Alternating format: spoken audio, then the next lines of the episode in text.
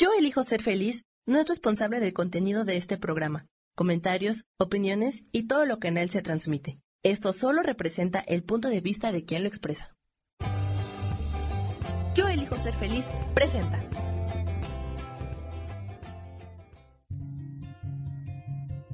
Volver a brillar, volver a sentir vitalidad. Bienvenido al programa.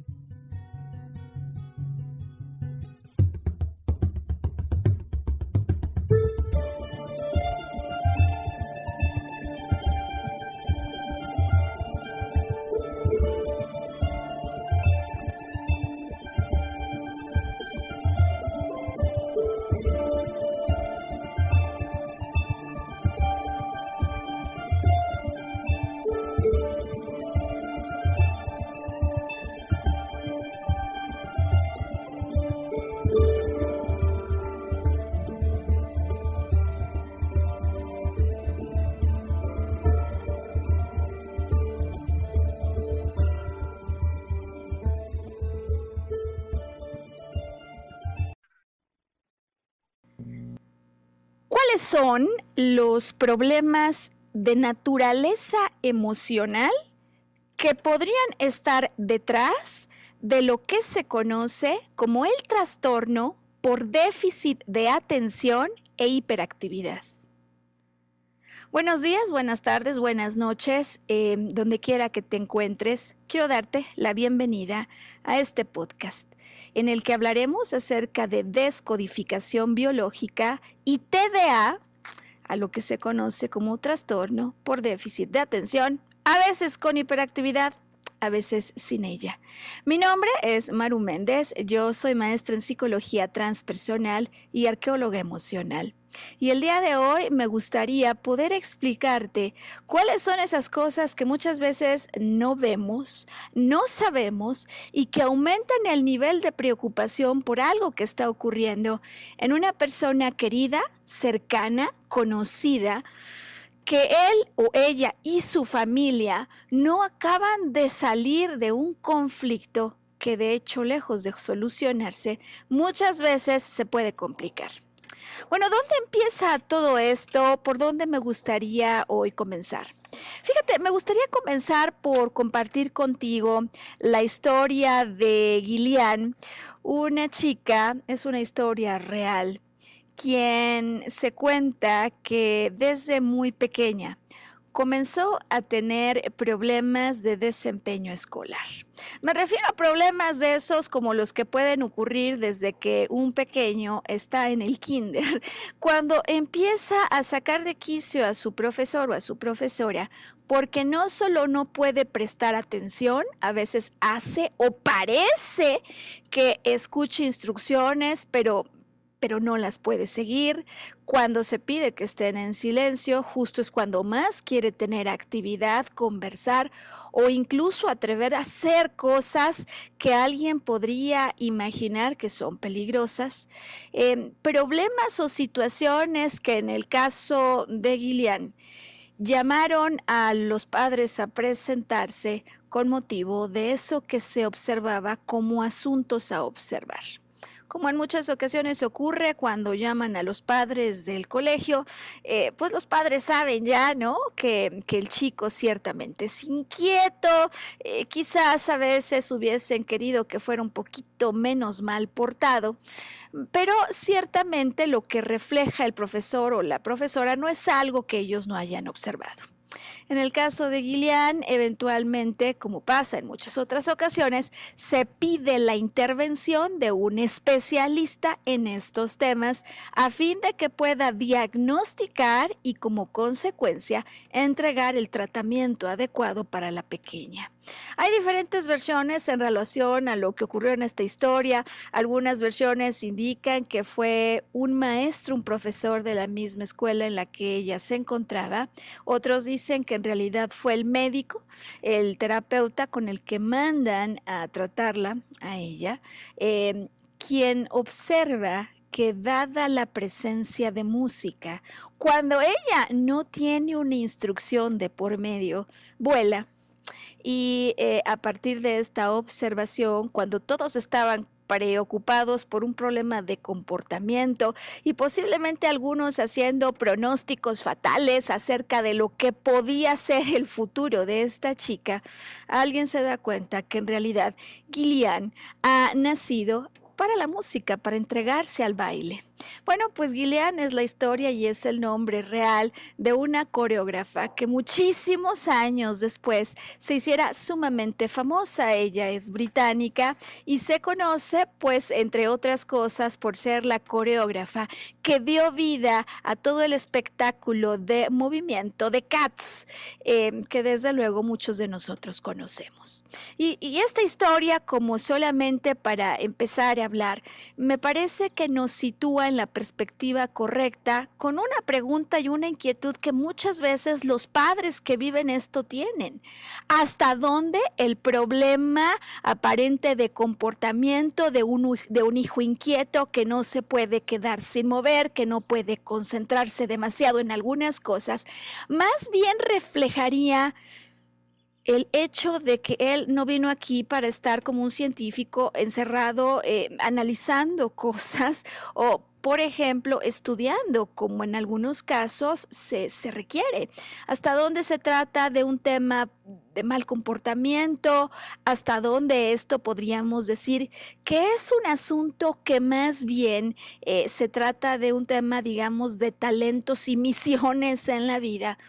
O hasta dónde hay problemas emocionales involucrados. Bueno, pues eh, ya digamos cerrando el caso de introducción de Gillian, me gustaría movilizarme hacia contarte lo que típicamente observo en consulta, justo como lo que ocurrió mm, esta semana cuando a inicios eh, me encontré con una familia, madre, padre e hijo, cuya dinámica, ¿no? El la dinámica de ellos tres me recordó lo mismo que en una situación similar en el pasado. Había visto como la dinámica familiar em, de un grupo en el que el asunto a resolver, en definitiva, es eso que se conoce o bien como trastornos de comportamiento o lo que algunos especifican de manera más precisa, de manera técnica hablando, como trastornos en el desarrollo neurológico. Bien, la situación es esta. Yo tengo frente a mí a una madre que posiblemente en su interior esté absolutamente preocupada porque no ha podido resolverse algo en relación a su hijo o hija, ¿no? Em, que viene acompañada de un padre donde usualmente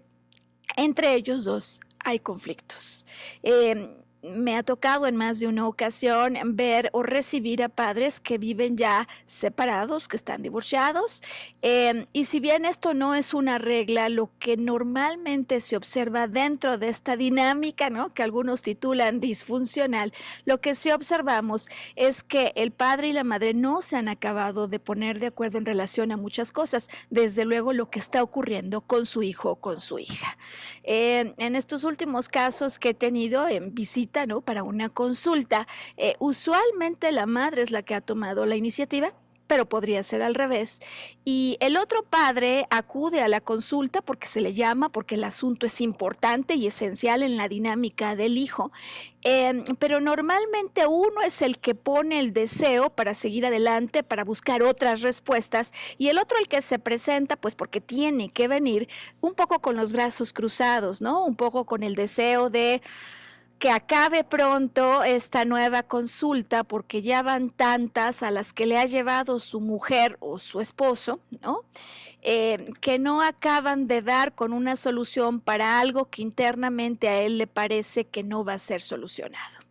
En estas dinámicas, ¿no? Donde digo uno está con brazos cruzados, otra otro normalmente toma el rol de liderazgo durante la entrevista en explicar lo que ha pasado, dónde cree que pasó, cuántos médicos han visitado, etcétera. Eh, usualmente el hijo que manifiesta el problema se mantiene en silencio hasta que en algún punto interrumpe el diálogo y usualmente eh, si bien deja correr el hijo mucho de lo que parece que es el escenario orquestado por la madre o el padre, que nuevamente están haciendo un intento desesperado por ayudarlo.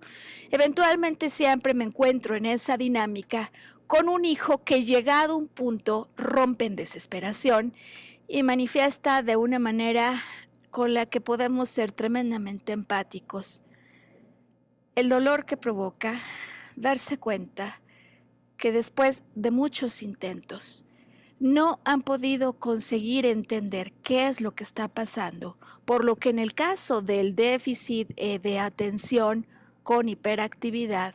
a él le hace pensar que su vida es un desastre y de hecho le hace estar sumamente preocupado acerca de lo que puede ocurrir en un futuro, en el sentido que sabe que no se puede concentrar,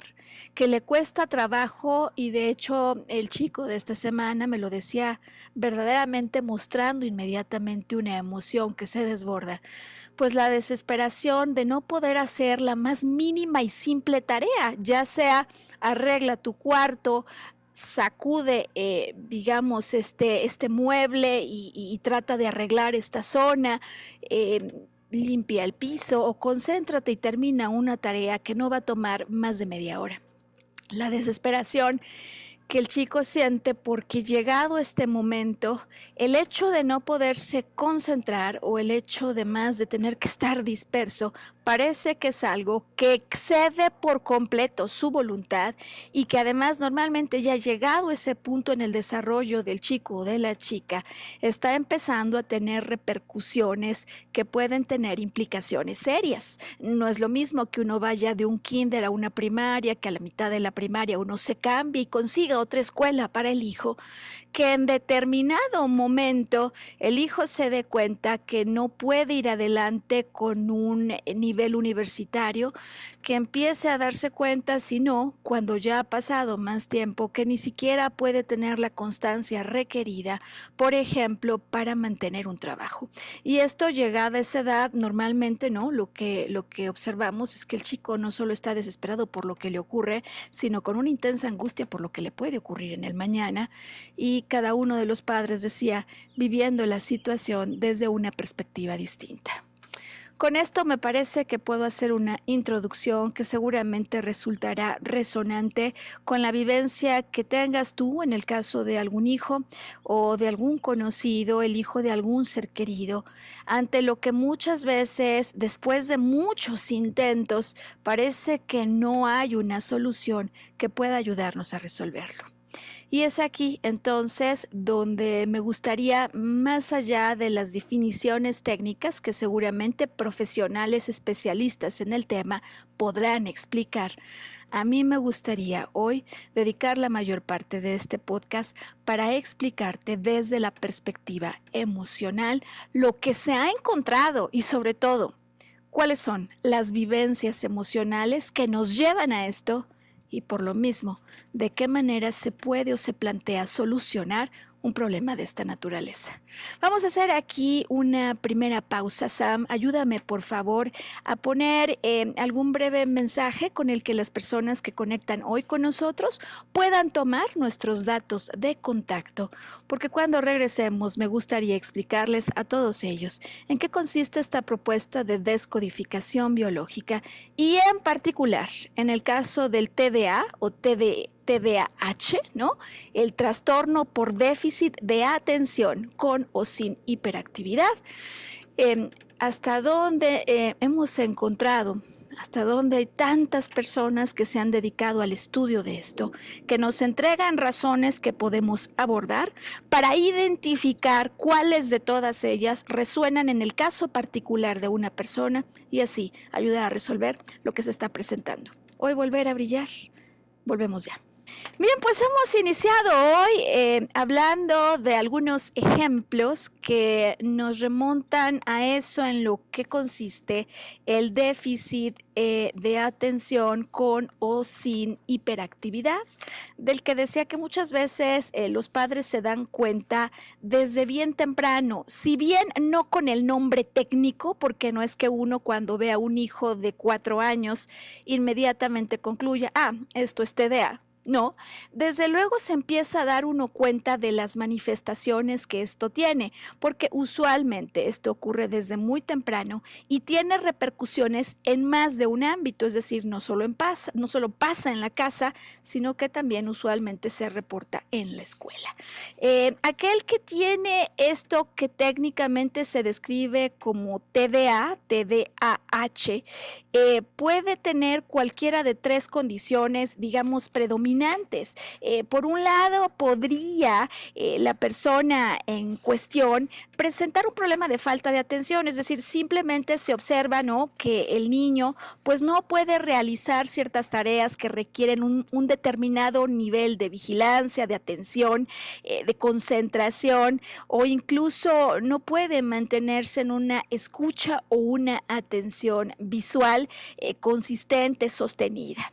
Em, por otro lado, en otras ocasiones lo que se observa es que esta falta de atención puede venir acompañada por un fenómeno al que aparte de hiperactividad debíamos aprender, digamos, a reconocer como impulsividad impulsividad en el sentido de acciones que el chico desde muy temprano emprende, hace, eh, como cuáles, como podrían ser, por ejemplo, decía estando en un salón de kinder, atravesarse corriendo enfrente de la profesora y nadie entendería qué está pasando, eh, o quererse aventar, ya sabes, de algún, eh, digamos, distante lugar con las implicaciones y consecuencias que puede tener, consecuencias que parece que el niño no alcanza a medir, desde luego por lo pequeño que es y la trayectoria que tiene sobre la Tierra, pero más importante que esto no es que por pequeño no mida el peligro de lo que va a ser o sus implicaciones, sino porque parece que no hay allí una especie de filtro entre la emoción que surge y la acción a lo que ello conduce. ¿Qué quiero decir con esto? Por ejemplo, el niño sintió que ya no este niño, ¿no? Una enorme frustración cuando un profesor lo regañó frente a todos sus compañeros o cuando alguien no lo dejó hablar.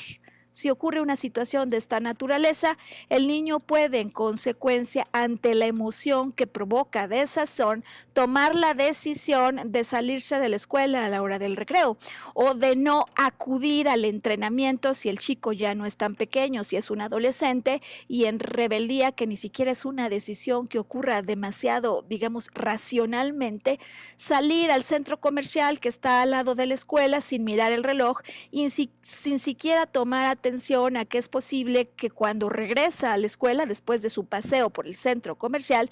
ya hayan pasado tres horas en que mamá o papá lo hubieran venido a buscar. Entonces, en el caso de la impulsividad, estamos hablando de acciones que se hacen sin que atraviesen por un filtro entre la emoción que las provoca y el deseo de atravesar la calle, de salir a un centro comercial o decía simplemente de ausentarse de las labores, actividades escolares o extraescolares que estuvieran allí involucradas. Y desde luego la hiperactividad, que podría ser una de las cosas que es más fáciles de observar, porque el chico o la chica tiene que mover continuamente alguna parte del cuerpo. Usualmente son las manos o los pies eh, los que están, digamos, involucrados, eh, pero que los adultos, de hecho, esta hiperactividad o necesidad, pues, de ponerse en acción motora, luego pueden convertirse en impaciencia o en ansiedad, como el deseo de hacer cosas, no necesariamente estarse moviendo, ¿no? Sentados de todas maneras se siguen moviendo, pero hay el deseo un nerviosismo incluso implícito y una inquietud, eh, ya sea por hablar o hacer algo más. Bien, eh, los padres decía yo que usualmente no, pues no es que de entrada sepan que esto es lo que está pasando, puede tener pintas como de la mala suerte de un hijo que es así como muy mal portado, o pues sinceramente a alguien que no nació para estar concentrado en actividades intelectuales. Sin embargo, eventualmente, siempre en estos casos, como los problemas arrancan desde muy temprano, como mm, cuando en realidad no es un problema solo de, digamos, un momento, se empieza a pues perpetuar la cadena de eventos donde un profesor habla, luego es otro en una escuela, en otra, pues eventualmente se condiciona y normalmente esto ocurre la estancia del niño o de la niña en la escuela al hecho de que puedan ir con un especialista que les pueda ubicar, diagnosticar e incluso eh, pues conducir a un tratamiento que sea exitoso para lo que ocurre en el chico. Y bueno, lo que decía ya es que en muchas ocasiones yo veo no los casos tan pequeños, variará, ¿no? Pero en muchos sí, cuando estalla realmente la necesidad de buscar otras alternativas, es cuando muchas veces a raíz de una, de dos, de tres, de cuatro, de cinco, de seis, de siete terapias, el, el chico o el muchacho, que de hecho ya creció, sigue presentando un problema que le empieza a repercutir en sus relaciones eh, incluso en su intercambio con el mundo. Es decir, llega un momento en el que esto empieza a provocar problemas en su adaptación a la sociedad.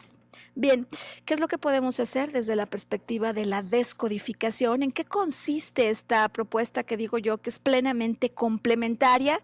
y que en muchos casos además puede como una cortina que se abre ayudarnos a identificar de qué manera sí podemos ayudar a aquel que lo está viviendo, así como a toda la familia, que sea por una vía o por la otra, normalmente desde luego vive con una angustia implícita por lo que está ocurriendo. Bueno, eh, si acaso no hubieras tenido ningún contacto previo con los conceptos de descodificación biológica, conviene hoy eh, iniciar esta explicación diciendo, qué la influencia que tienen las emociones en aquello que luego vemos como un padecimiento, un trastorno, pues desde luego tiene muchísimos, diría yo, no solo años, sino posiblemente milenios que se ha venido estudiando y que ha habido diversas propuestas al respecto. Vamos, ya desde tiempos inmemoriales, Hipócrates hablaba de un modelo eh, de humores, ¿no? En el que ellos decían en aquel entonces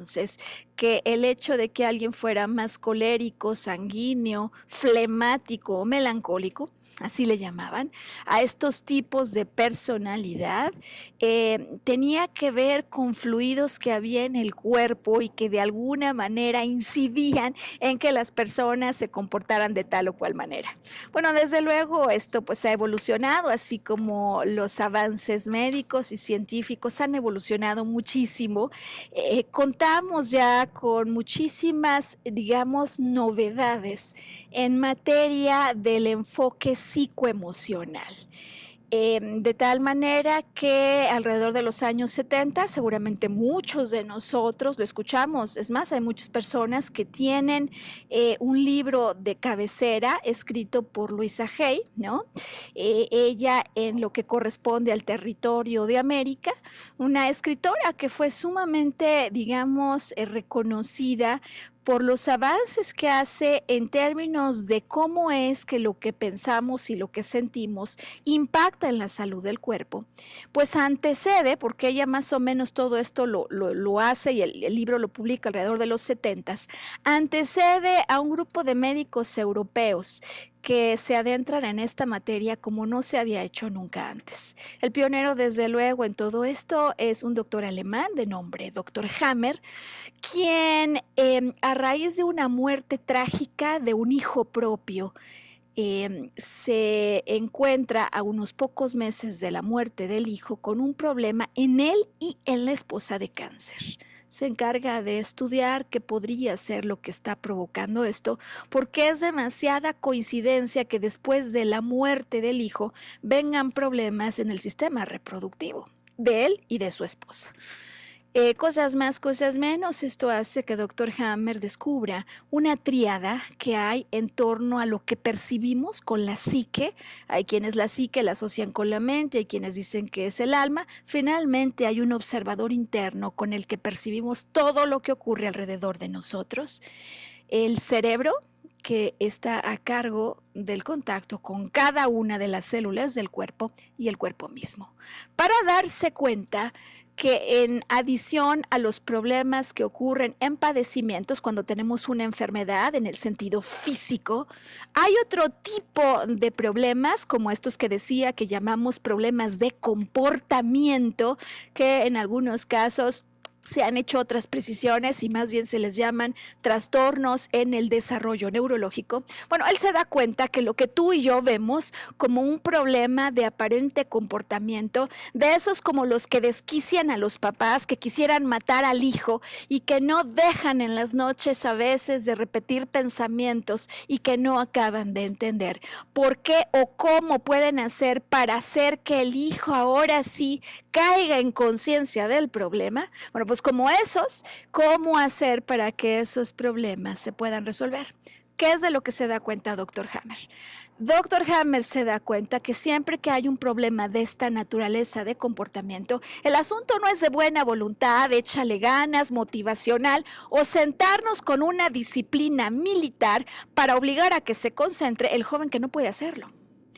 lo que él se da cuenta es que hay problemas o vivencias que se reportaron en algún lugar del tiempo, eventos o circunstancias, que son las que tendríamos que entender para que al agarrar en la videoteca de esos eventos que hemos todos vivido a lo largo de nuestro trayecto, podamos identificar, y son unos cuantos, por cierto, esos eventos, retomar contacto con esa imagen, con esa escena, que perdure en la memoria porque fue algo que en verdad me lastimó, que por cierto a veces también son problemas que perduran en la memoria no solo mía, sino en la historia de mi familia y por supuesto en la historia de mamá y de papá. ¿Cómo organizamos entonces el estudio de estas vivencias emocionales? ¿Cómo las investigamos? ¿Cómo nos damos cuenta de cuáles son las que están incidiendo en el problema, en esta ocasión en el trastorno, por déficit de atención e hiperactividad? Bien, eh, las razones que se han encontrado y que en efecto en consulta uno puede ver que normalmente se repiten son razones que podríamos categorizar, digamos, en tres grupos. Razones de vivencias emocionales que podemos identificar, seguir la traza en la propia vida de la persona que está presentando el problema de trastorno por déficit de atención. Vivencias, eh, digamos, que se presentan desde su concepción incluso antes, hasta su nacimiento, y por último, vivencias emocionales que se han presentado en la historia familiar. Tres tipos de vivencias, tres tipos de situaciones que inciden. Decíamos que algunas programan, algunas detonan. Me refiero con esto, hay algo que tiene una causa raíz inicial y después luego hay acontecimientos que generan esos picos o variaciones que ven los padres y que los hijos también, por supuesto, se dan cuenta. En este sentido, hablemos entonces de las primeras antes de hacer una pausa. Vivencias en la historia del niño, que puede ser un chico o puede ser ya un adolescente o un joven, como el de 21 años con el que me encontré esta semana. ¿Cuáles son el tipo de vivencias que caracterizan eso que se vive con un enorme desazón y que es como si provocara un cortocircuito en el cerebro cuando se presenta esto. Bien, la vivencia número uno que experimenta el chico o el joven o la chica que vive eh, lo que se ha diagnosticado como trastorno por déficit de atención e hiperactividad suele ser una vivencia o un conflicto donde aquello que se percibió es una separación. La vivencia número uno, que tiene, que albergado y que cada que vuelve a vivir le pone como los pelos de punta quien atraviesa TDAH, suele ser un conflicto de separación. Por cierto, no solo uno. Voy a poner el ejemplo y explico por qué no solo uno. Pongamos el ejemplo de una persona, un chico, que, cuyos padres se encuentran separados, que ha encontrado en papá y en la nueva esposa de papá una suerte de casa donde se me permiten muchas cosas, ¿no? Puede ser que mamá sea quien, como decimos a veces, trae los pantalones bien puestos y pone ciertos límites y me lleva siempre, eh, digamos, a la imposibilidad de seguir en ciertos, eh, digamos, escándalos, pero en casa de papá y de su esposa la vida es una fiesta y esto contrasta normalmente, es decir, aquel que está viviendo esta situación enfrenta a diferentes características o reglas sobre cómo se debe comportar y podría ser la casa de papá o podría ser la casa de los abuelos, pero va a haber un contraste en las reglas, los protocolos de comportamiento que el chico o la chica escuchan que existen. Vive entonces los fines de semana cada 15 días en el entorno familiar que ha construido de nuevo, por ejemplo, papá con alguien más. Y el hecho de que esta otra señora le trate con cariño, sea totalmente permisiva, para él le hace sentir sumamente bien, como cálido en ese lugar. Ocurre que eventualmente, sin embargo, este padre con esta mujer se embarazan y tienen un hijo. Es decir, el chico o la chica me ha pasado que lo veo con más eh, frecuencia de lo que uno imagina, tiene un nuevo hermano o hermanita. Y esta es la escena que muchas veces provoca un shock que los padres pueden decir que a partir de ese momento es que empezaron a verse picos o variaciones, rebeldía incluso en el hijo que presenta el trastorno. Aquel día, por ejemplo, el, chico ni siquiera se le invita a participar del nacimiento, el hijo se adelanta, entonces el niño nunca puede ir al hospital, pero cuando viene un siguiente fin de semana, cuando está con papá y con su mujer, lo primero que ve es que el niño llora,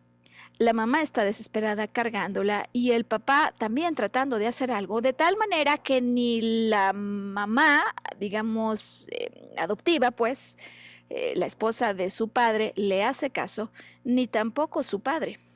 Con lo cual él experimenta en una misma escena, en una misma imagen, la sensación de separación en dos vías. Ni estoy en contacto con mi padre, ni estoy en contacto con su mujer, porque ahora hay alguien más que roba su atención. Y en el contexto que tiene un niño pequeño, podría en ese punto, desde luego, generarse una sensación de enorme estrés que se vive como si aquí no hubiera solución, que lo toma completamente por sorpresa, no lo ve venir, no se lo imaginaba, nadie le explicó que estas cosas pasaban y lo experimenta en soledad. Estrés por algo que no vi venir, eh, que además es una amenaza, porque no es una sorpresa padre, amenaza y estrés que se unen a una vivencia en la que aquí no hay solución, porque en este momento no puedo conseguir la conexión que yo quisiera y lo que además normalmente se experimenta sin poderse poner en palabras.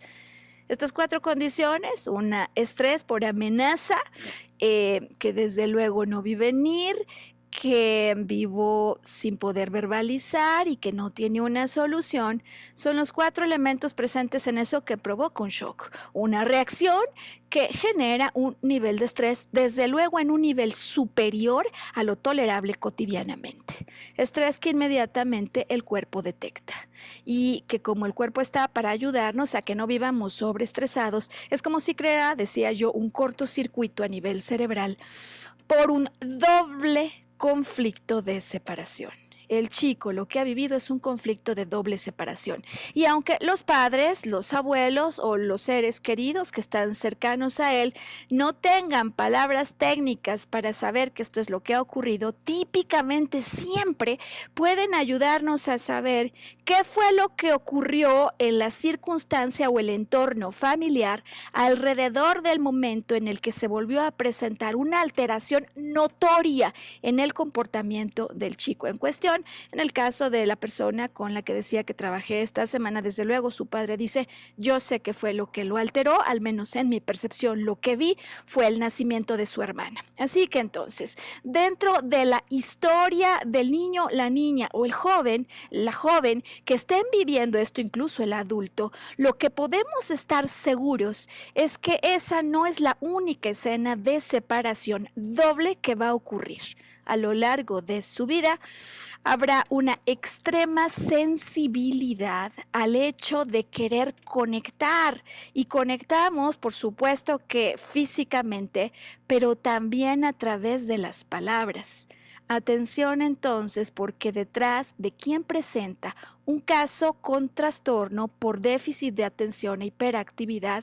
hay un alma de un ser que es sumamente sensible a las oportunidades de conexión, a quien el no poder conseguir esa conexión física y con palabras podría parecerle un asunto de vida o muerte. No que lo diga así, pero por supuesto que así es como lo representa internamente y por lo tanto aparece un shock, aparece un estrés que normalmente siempre antecede a esos picos o oscilaciones en el comportamiento que parece que de la noche a la mañana aquí se volvieron a presentar. Entonces, lo que sabemos ya en resumidas cuentas es que durante la vida de la persona que esté sufriendo TDE TDA o TDAH,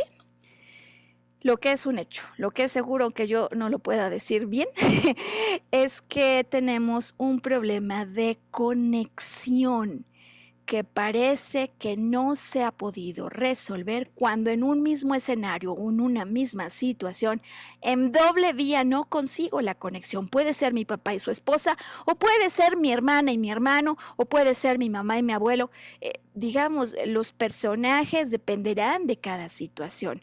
pero el conflicto que se percibe en el cerebro opera en vía doble. Hay dos separaciones y no es que ocurra una un verano y la otra en diciembre o una en la mañana y otra en la tarde. Son separaciones que están presentes en la misma imagen, esa que queremos extraer de la videoteca de nuestra vida para comenzar a entender cuáles son las vivencias emocionales, como esa reacción ante lo que estoy experimentando que anteceden a las variaciones en el comportamiento. Y vamos a hacer entonces aquí, Sam, ayúdame por favor, la segunda pausa del podcast porque al regresar quiero abordar con detalle esas otras dos, digamos, tipos de razones que por cierto también son emocionales. Razones que están ubicadas en términos de tiempo en el momento de la concepción de la persona que está experimentando el problema o antes, así como las razones de vivencias emocionales que por algún motivo no fueron expresadas ni comunicadas en la historia, digamos, del clan familiar, pero que igual viajan de generación en generación hasta que en algún punto se puedan liberar y sobre todo se pueda reparar esta manera de percibir el mundo que parece que persigue a muchos en la familia. Hoy, volver a brillar, estamos hablando de descodificación biológica y el trastorno por déficit de atención e hiperactividad. Ya venimos. Bien, pues hoy eh, que estamos hablando acerca de este trastorno que decía que muchas veces es que toma por sorpresa a la familia, quien no sabe si lo que tiene el hijo o la chica es un tema de voluntad, es un tema de disciplina, una cuestión eh, que se debería de poder arreglar si él tuviera más ganas de resolverlo, eh, pero que en definitiva son asuntos que exceden la voluntad porque hay programaciones que operan a nivel cerebral y que se detonan estos programas toda vez que vuelvo a vivir situaciones ante las cuales lo que se provoca es un shock porque yo tengo una percepción que se vuelve para mí, para mis filtros de interpretación de la vida, algo tremendamente estresante. Bien, si ya sabemos entonces que detrás de aquel que enfrenta un problema por déficit de atención e hiperactividad, que ya sabemos que lo que hay es un conflicto de separación doble, ¿en qué consiste aquello que además se añade porque normalmente no es que solo esté pasando esto, sino que también ocurren otras cosas? Usualmente ocurre en la historia de las personas que viven esto que durante su concepción o incluso antes ocurrieron conflictos de la naturaleza siguiente. Ejemplo 1,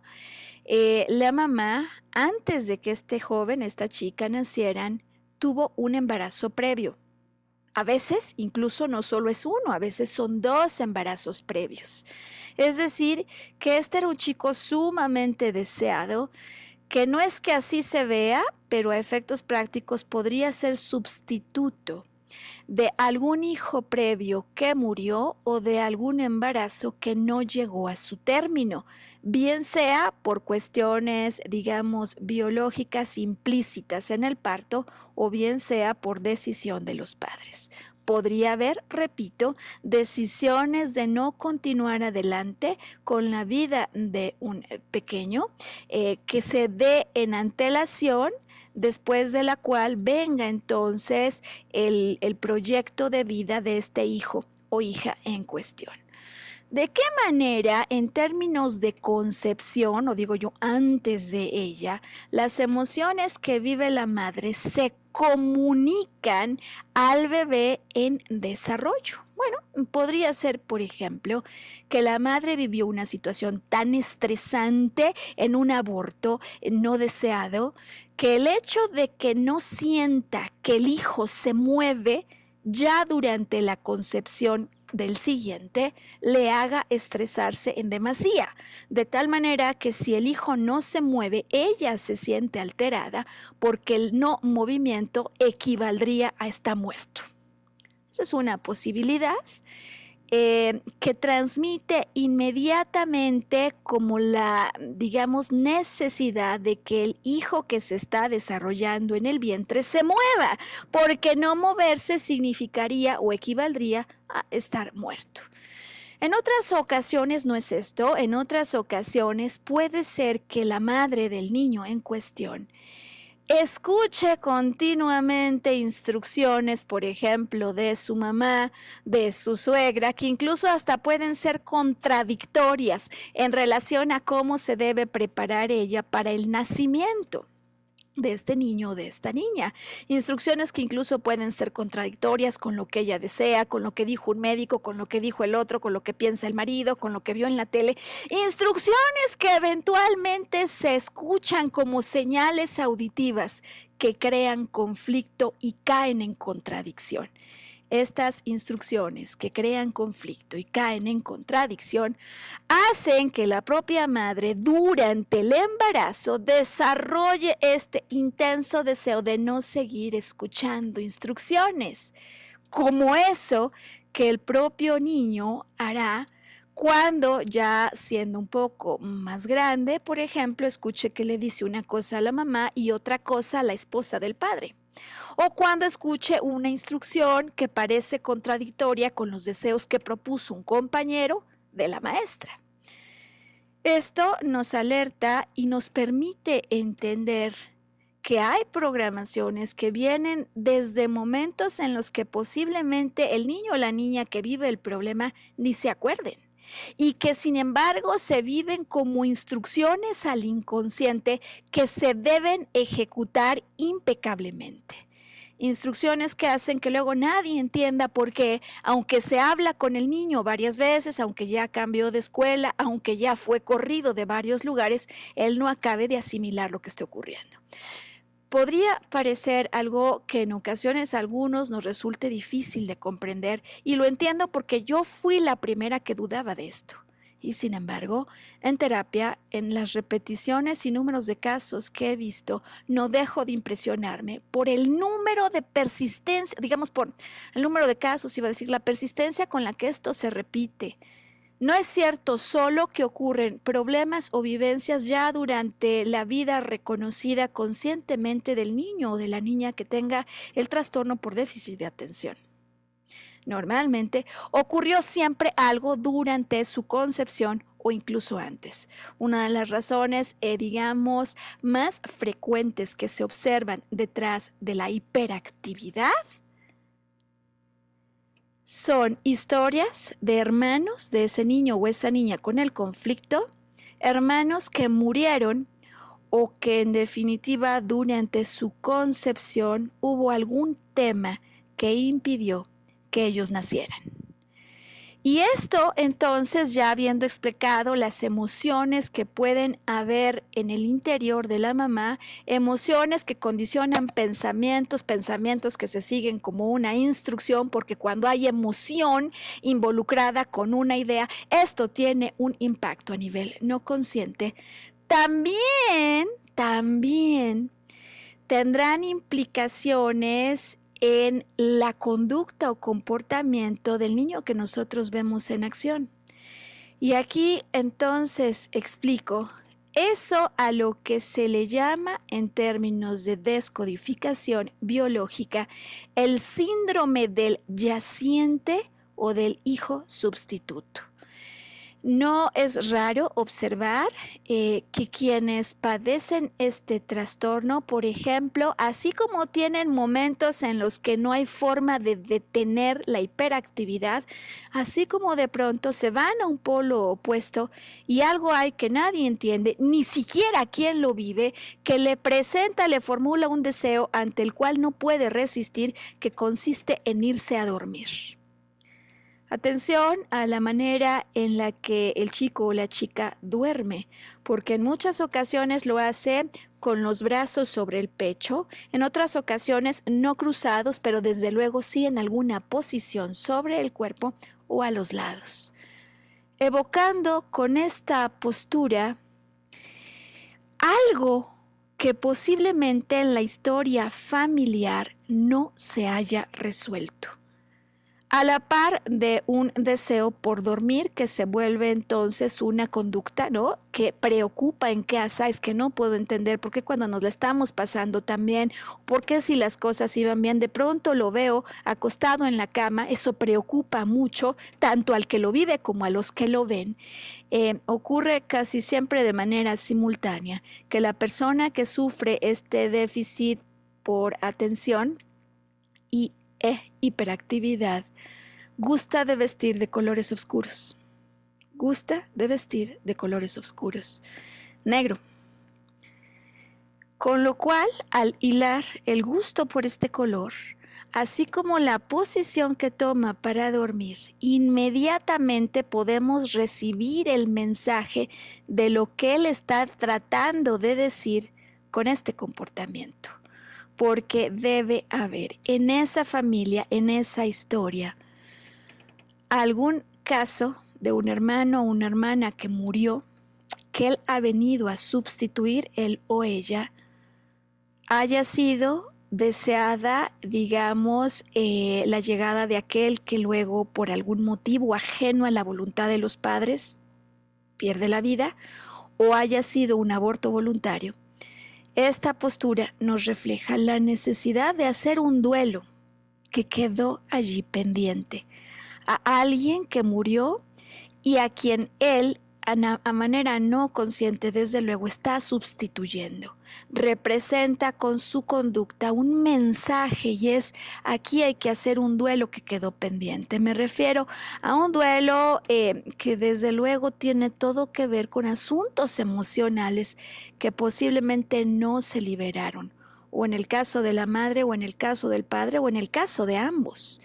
Y he visto situaciones donde el hecho, por ejemplo, de que hubiesen quedado embarazados muy temprano,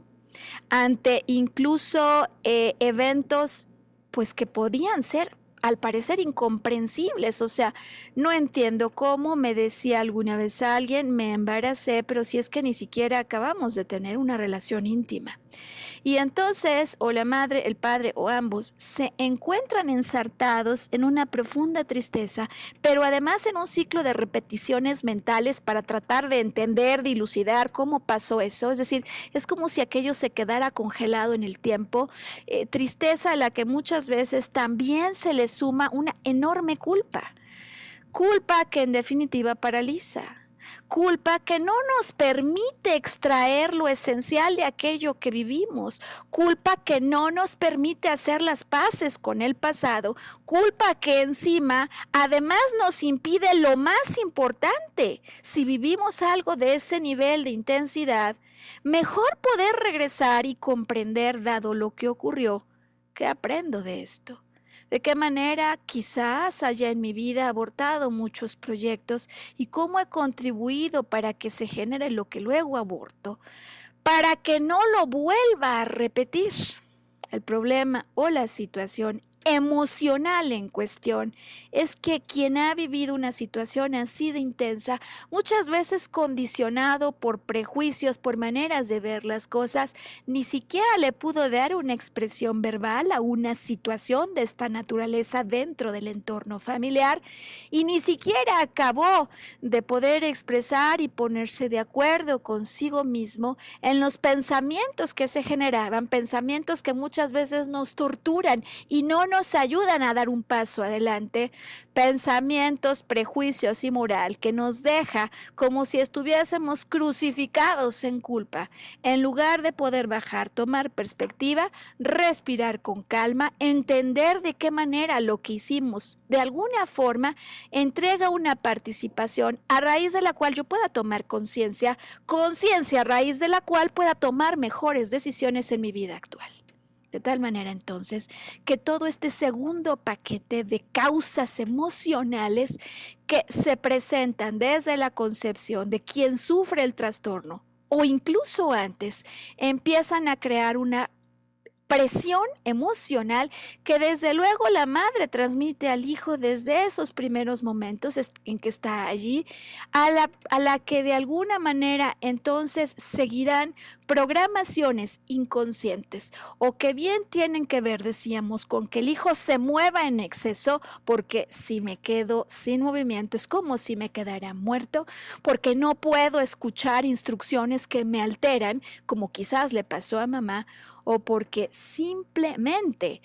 eh, algo haya ocurrido en el pasado que necesita una liberación emocional, una aceptación de las emociones que provocó, pero sobre todo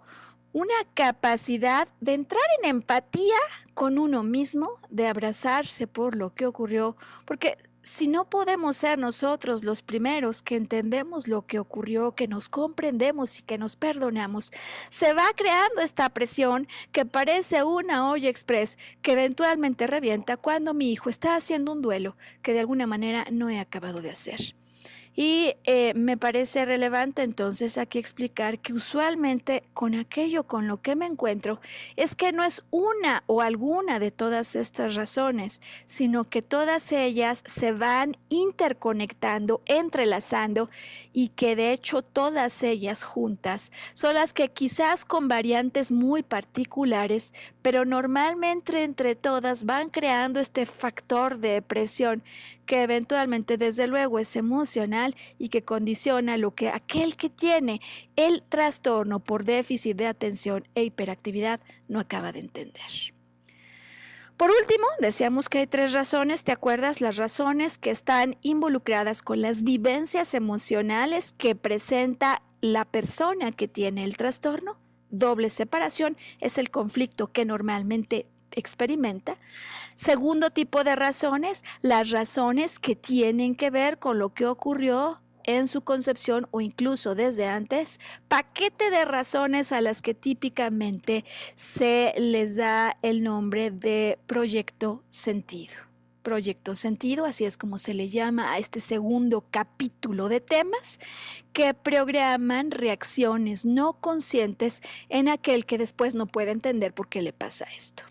Y hay un tercer grupo, decía yo, de razones que están anidadas en las vivencias emocionales por las que atravesó la familia que viene antes el árbol genealógico entrega también una carga que se ha estudiado. Hay un grupo de médicos franceses que lo descubrieron hace algún tiempo y lo han estudiado con muchísimo detalle. Presión que se transfiere por ahí de la tercera o cuarta generación. La bisabuela, quizás la abuela o el bisabuelo o la abuela. ¿De qué manera?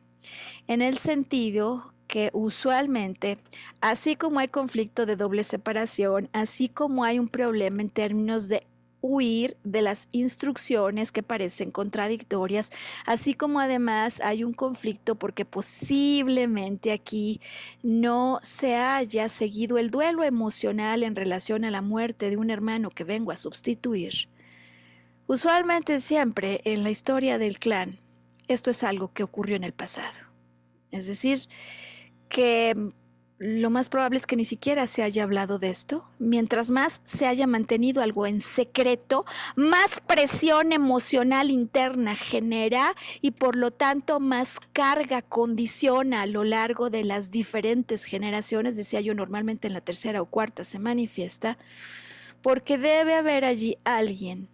que vive algo muy parecido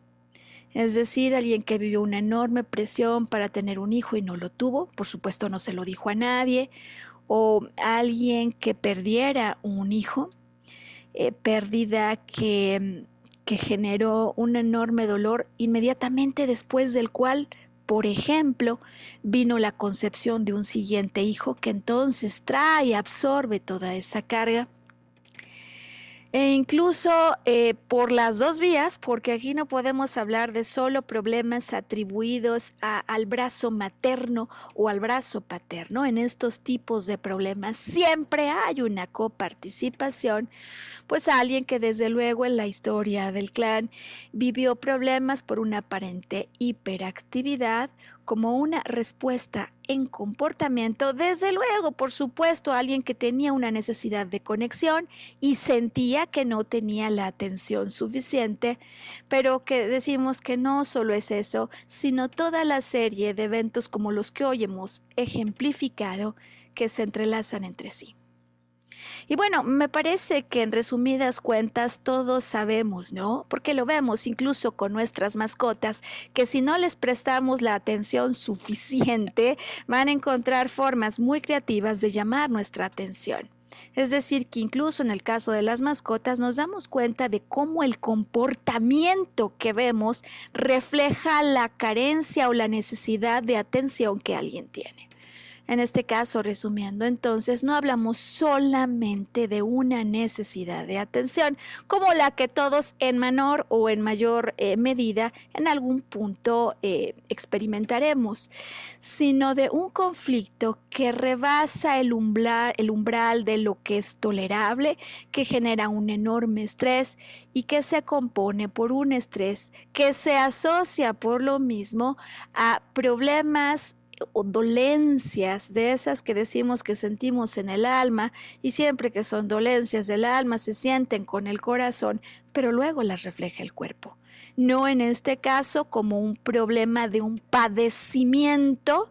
pero sí como un trastorno que si podemos comprender todas estas razones, entonces podemos dar con las soluciones que nos pueden ayudar a solucionarlo.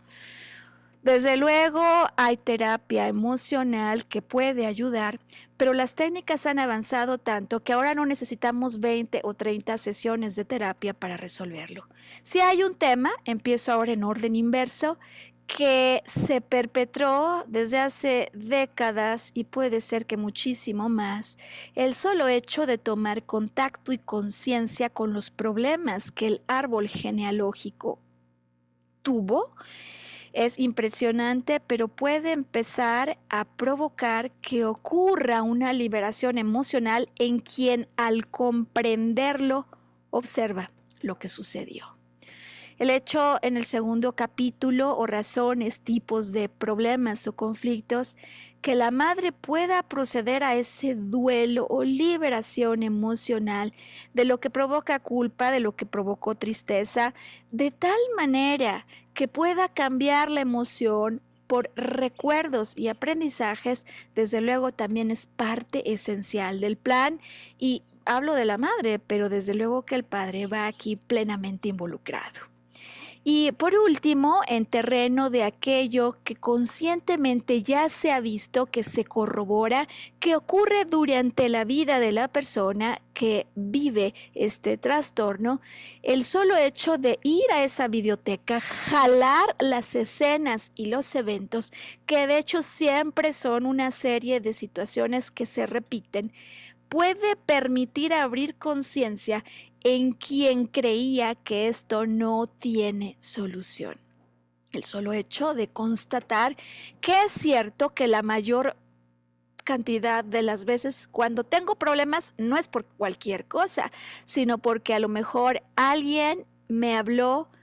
y me llamó la atención y esto yo lo vivo intensamente porque para mí es una posibilidad de desconexión, de que hay una autoridad que quiere imponerme pero además imponerme reglas o protocolos distintos que los que otro me da. Y que en todo caso, lo que vivo normalmente que antecede a esas variaciones es una escena en la que simultáneamente me percibí separado de dos personas que para mí eran importantes, esenciales en muchos casos.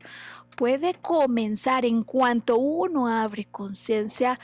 abrir perspectivas para cambiar interpretaciones y desde luego eventualmente volver a hablar con la mente no consciente para desprogramar eso, no importa dónde haya ocurrido, y entregar interpretaciones y percepciones, incluso símbolos, que es como nuestra mente no consciente normalmente graba y comunica recuerdos, pues que puedan ser mucho más expansivos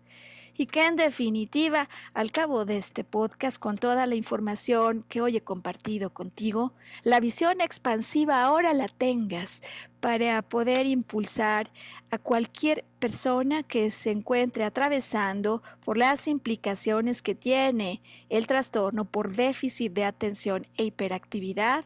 para saber que desde luego hay razones y hay causas raíz, que la carga emocional que los eventos como los que te he planteado hoy es enorme y que simplemente el hecho de reconocerlos y poderlos liberar va a ser como una piedra angular en su regreso o en tu regreso a la normalidad. Pues que esta información provoque muchísimas cosas, pero desde luego que permita una visión que regrese mayor tranquilidad y estabilidad, como desde la que todo lo que vivimos siempre se puede solucionar. Y que elijas ser feliz y que elijas regresar con nosotros. Cada semana tenemos un podcast, eh, podcast que publicamos en nuestra plataforma de YouTube en Arqueología Emocional. Em, o en em, las transmisiones que desde la plataforma de Yo elijo ser feliz con el nombre del podcast Volver a brillar estamos publicando. Tenemos una página de Facebook que se llama Arqueología Emocional con Maru La que te invito a visitar, pues allí estamos avisando continuamente sobre los siguientes temas que vamos a abordar semanalmente. Eh, presentamos algunos tarjetones de conciencia con preguntas que invitan a la reflexión sobre los temas de los que hablamos. Desde luego tenemos motivaciones, pero también eh, de cuando en cuando publicamos información sobre eventos en los que hacemos entrenamientos, retiros y procesos de inmersión para que vengas con nosotros hacer arqueología emocional y encontrar con ello la causa raíz, pues desde luego de una vivencia emocional que suele estar detrás de cualquier padecimiento, problemas de comportamiento, trastornos o incluso de vivencias que se repiten una y otra vez y no acabemos de entender por qué se están produciendo. En todo caso, Sam nos va a ayudar nuevamente a poner datos de contacto y pues siendo el caso, yo me encuentro a tus órdenes y espero que todo esto que hoy hemos compartido verdaderamente tenga un impacto positivo en ti y en tu comunidad. Nos vemos de nuevo la siguiente semana. Te espero. Hasta entonces.